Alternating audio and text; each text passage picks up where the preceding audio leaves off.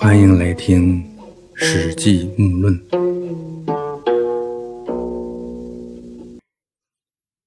前面谈到，刘邦在甲午日，也就是公元前三世纪前二零二年的二月二十八日，在定陶泗水北面登基。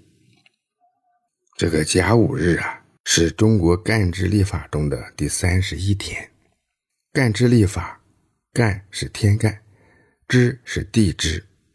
天干呢是十天干，原来呢是十个人名，简化后的十天干，那就是甲乙丙丁戊己庚辛壬癸。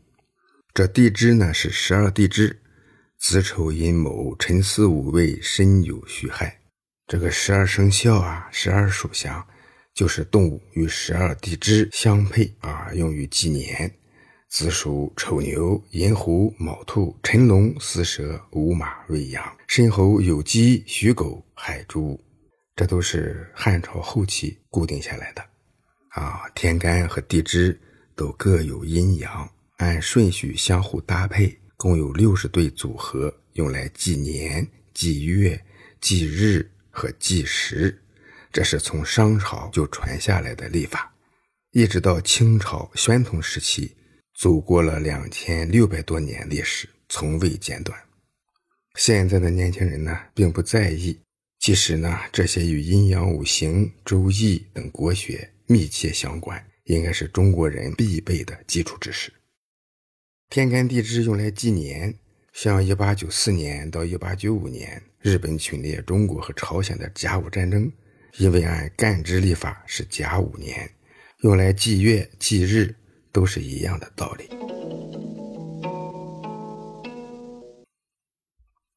刘邦在甲午日与定陶泗水的北面正式登基，做了皇帝。刘邦皇帝说：“义帝呢没有后代，而齐王韩信熟悉楚地的风俗，就改封韩信为楚王，建都下邳；建成侯彭越为梁王，建都定陶。”原来的韩王信仍旧为韩王，建都阳翟；改封衡山王吴瑞为长沙王，建都临湘，也就是潭州长沙县。到汉朝的时候呢，他是临湘县。其他呢，像淮南王秦布、燕王臧荼、赵王张敖，哎，这些人的封号都保持不变。天下呢，全都平定了。诸侯们呢，都称臣归顺于刘邦。刘邦定都在洛阳，洛阳呢，当然就是洛水之阳了。夏商周都是在这里建都啊。现在看啊，加上后来的还有一些朝代，历史上呀，曾经有十三个朝代在洛阳建都。这个洛阳盆地的确是比较富足，而且呢，相对来说比较易守难攻。刘邦在洛阳南宫摆设酒宴。刘邦说：“列侯和各位将领，你们不要欺瞒我，都要说真实的情况。为什么我能取得天下，而项羽却失去天下呢？”高齐和王陵回答说：“陛下慢而无仁，项羽仁而爱人。”就是说呀，陛下呢，你那是傲慢而且好侮辱别人，而项羽呢仁厚而且爱护别人。然陛下使人攻城略地，所降下者因以御之，与天下同利也。就是说，可是呢，陛下您呢派人攻打城池，夺取土地，所攻下和降服的地方就分封给他们，跟天下人共享利益。也就是共享胜利果实呗。项羽妒贤嫉能，有功者害之，贤者疑之，战胜而不欲人功，得地而不欲人利，此所以失天下也。而项羽呢，却是妒贤嫉能啊，有功的就嫉妒人家，有才能的就怀疑人家，打了胜仗也不给人家表功，得了土地也不给人家好处。这就是他失去天下的原因呐！啊，这高启和王陵这样来回答刘邦。刘邦却说：“哎，你们呐是只知其一，不知其二啊！夫运筹策帷帐之中，决胜于千里之外，吾不如子房；运筹帷幄之中，决胜于千里之外，我比不上张良、张子房。镇国家，抚百姓，以溃饷，不绝粮道，吾不如萧何。就是镇守国家，安抚百姓。”供给粮饷，保证运粮道路不被阻断，我是比不上萧何。连百万之军，战必胜，攻必取，吾不如韩信。啊，就是统帅百万大军，战则必胜，攻则必取，我是比不上韩信。此三人，皆人杰也，吾能用之，此吾所以取天下也。啊，这三个人都是人中的俊杰，我却能够使用他们，这就是我能够取得天下的原因所在。项羽有一范增而不能用，此其所以为我擒也。项羽呀，虽然只有一位范增，却不能用，这就是他被我擒获的原因呐。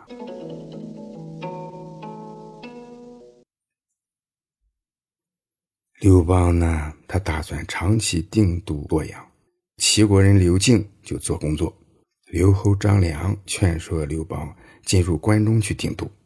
刘邦当天就起驾入关建都。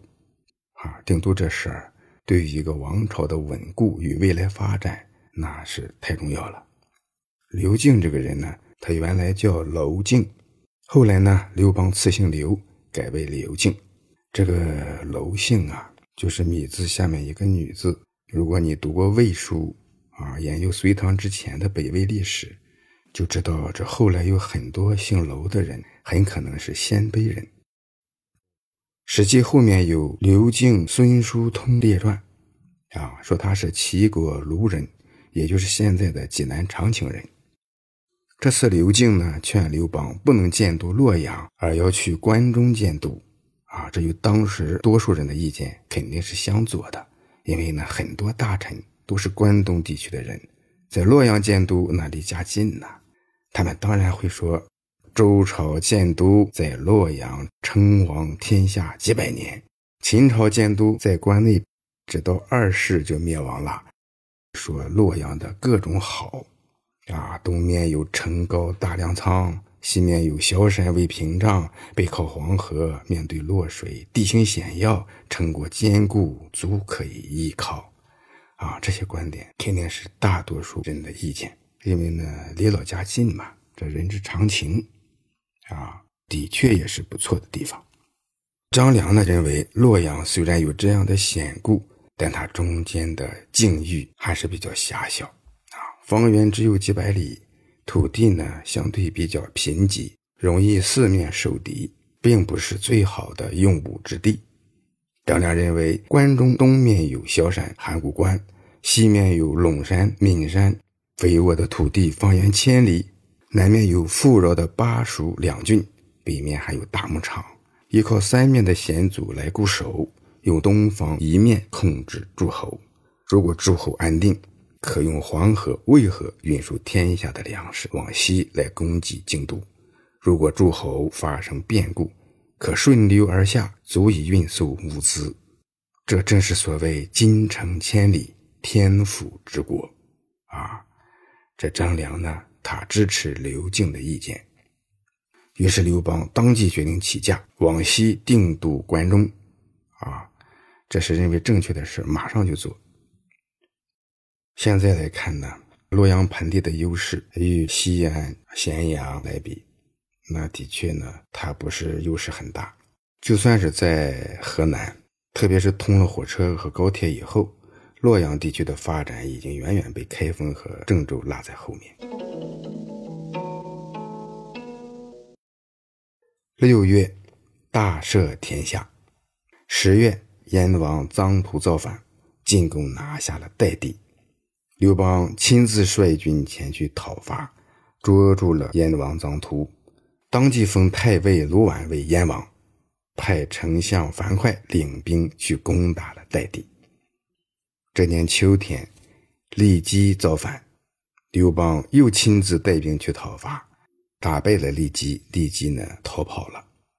啊，这骊姬呢原来是项羽的部将，项羽被打败的时候，骊姬是陈县的县令，他不跟随项羽，而是逃到刘邦那归顺了刘邦。刘邦呢把他封在颍川为侯。这刘邦到达洛阳以后呢。举通侯级招之，这个通侯呢是爵位名，啊，前面老木说过，五大夫是秦汉二十等爵位中的第九级，而这个通侯呢是第二十级，啊，就是最尊贵的一级。通侯呢早时候称为彻侯，就是蒯彻彻底的那个彻，后来呢也是避汉武帝刘彻的讳，改成通侯，这你就能够明白这个蒯彻。为什么改成蒯通啊？这个为了避讳，彻改成通。举通侯级招之，哎，就是把全部在册的通侯都招来。这个骊姬心里害怕，但是什么原因害怕？这里没有说明。如果你知道，可以给大家留言。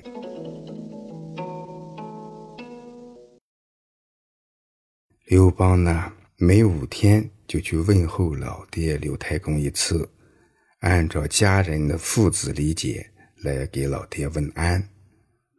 啊，这就是子欲孝而父亲还在呀，不是那时候差点被项羽扔锅里给煮了。刘太公的管家劝太公说：“天上不会有两个太阳，地上也不应该有两个君主。现在呢，皇帝在家里呢，虽然是您的儿子。”但他可是万民之主啊！太公呢，您虽然是父亲，却是人臣呐。让人主来为后人臣，这算啥事儿呢？这样一来，皇帝的威严就不能遍行天下了。哎，后来刘邦再去问候老爹，太公拥会迎门却行，啊，就是太公呢抱着个破扫帚迎出大门，跟俩儿子哎倒着走。却行，就是倒着走。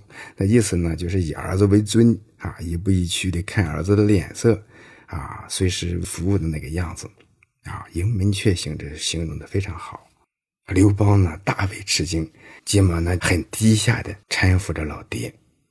太公说：“皇帝是人主啊，怎么能因为我而乱了天下的规矩呢？”于是刘邦就尊奉老爹为太上皇。心里赞赏那个管家说的话，赐给了他黄金五百斤。十二月，有人上书报告说楚王韩信谋反作乱。韩信是太厉害了，这个人谋反那不好对付。刘邦就问左右身边的人该咋办，大家都争着认为应该去攻击韩信。最后呢，刘邦是采用了陈平的计策，假装去游览云梦泽，在陈县会见诸侯。楚王韩信来迎接，就趁机把他抓了起来。当天，刘邦大赦天下，啊，有个叫田肯的来祝贺。这方便劝说刘邦，说：“陛下捉住了韩信，又在关中建都，秦行胜之国。”待河山之险，险隔千里，持击百万，擒得百二焉。这个形胜就是地势险要，啊，地势优越；险隔就是相距，百二就是百倍，二呢是倍的意思。这个古文中呢，经常呢这样来表述倍数关系。这句话的意思是说，秦地地形险要之地。周围有山河环绕，相距千里，有百万兵在秦地，可当百倍的兵力来使用。天肯接着说：“地势便利，其以下兵于诸侯，譬有居高屋之上，见陵水也。”陵呢，一种解释是装水的瓶子，它的原意呢是装在房屋檐角上的瓦沟。哎，下雨的时候汇集雨水，引水流下来。啊这句话就是“高屋建瓴”的由来，比喻居高临下啊，不可遏制的态势。现在人呢也用来形容对事物的全面把握啊，了解透彻，想得深远啊。说领导讲话高屋建瓴啊等等。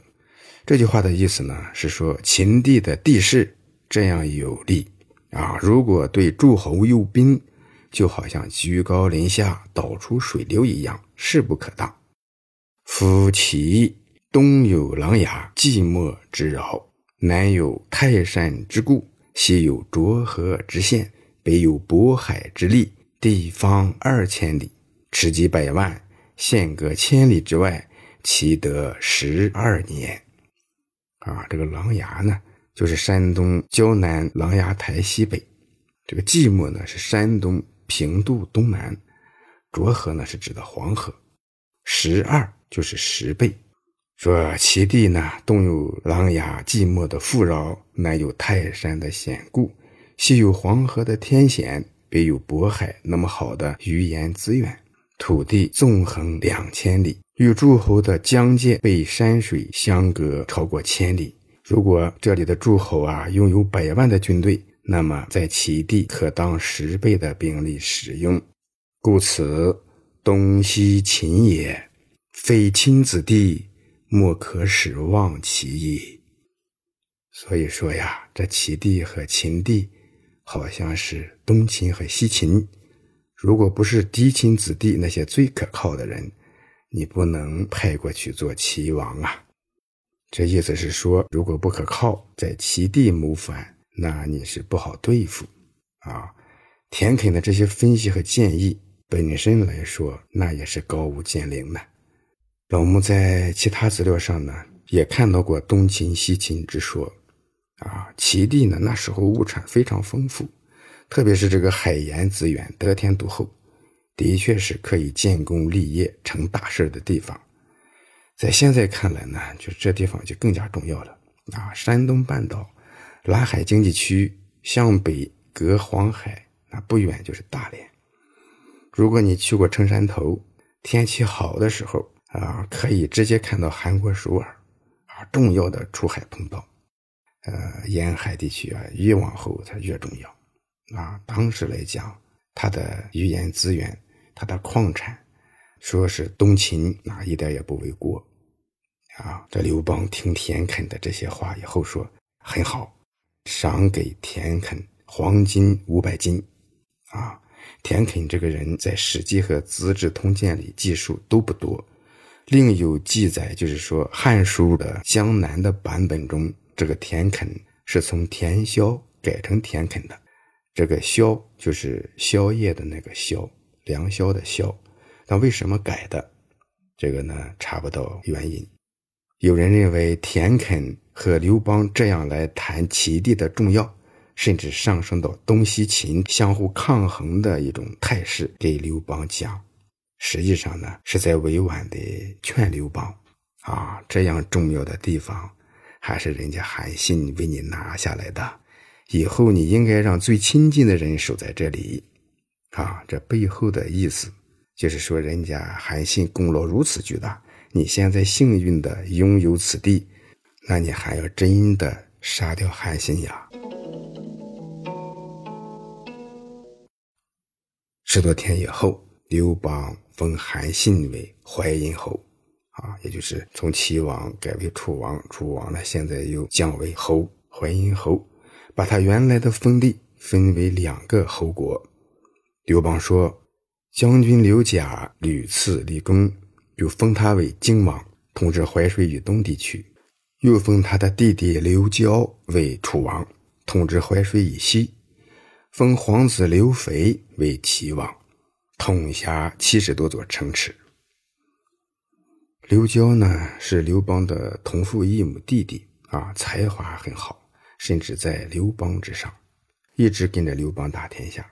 这次呢，刘邦将韩信的封地一分为二，封刘贾为荆王，封刘交为楚王，定都彭城。你看这刘邦啊，还是非常重视田肯的建议。果然把齐地分给了自己的子弟来统治和管理。在其他的篇章里也讲啊，老百姓凡是能说齐国话的，都属于齐国，那就是增加他的人口啊。刘邦呢，还让韩王信迁徙到太原郡，但是在汉七年，也就是公元前二零零年，匈奴攻打韩王信，韩王信就与匈奴在太原谋反，他的部将在白土城的曼丘臣和王王拥立前赵将领赵立为王，也背叛了汉朝。刘邦亲自率兵前往讨伐，正赶上天气寒冷啊。士兵们冻掉手指的就有十分之二三呢。于是呢，赶到平城。这个平城呢，就是现在的山西大同附近啊。这里呢，曾是这个拓跋魏北魏的都城。匈奴军队包围了平城，七天之后才撤围离去。这个史记中呢，嗯，这里的记述比较简略。历史上呀，匈奴呢一直是中原王朝的麻烦啊。秦国统一六国以后，曾派三十万大军去攻打匈奴。那时候匈奴还没有形成统一政权，也就是说还不是最强大的时候。但是呢，运有三十多万人，这么大的力量，也只能把他们逐出河套地区啊。这威胁一直都在，随时可以被折腾一下。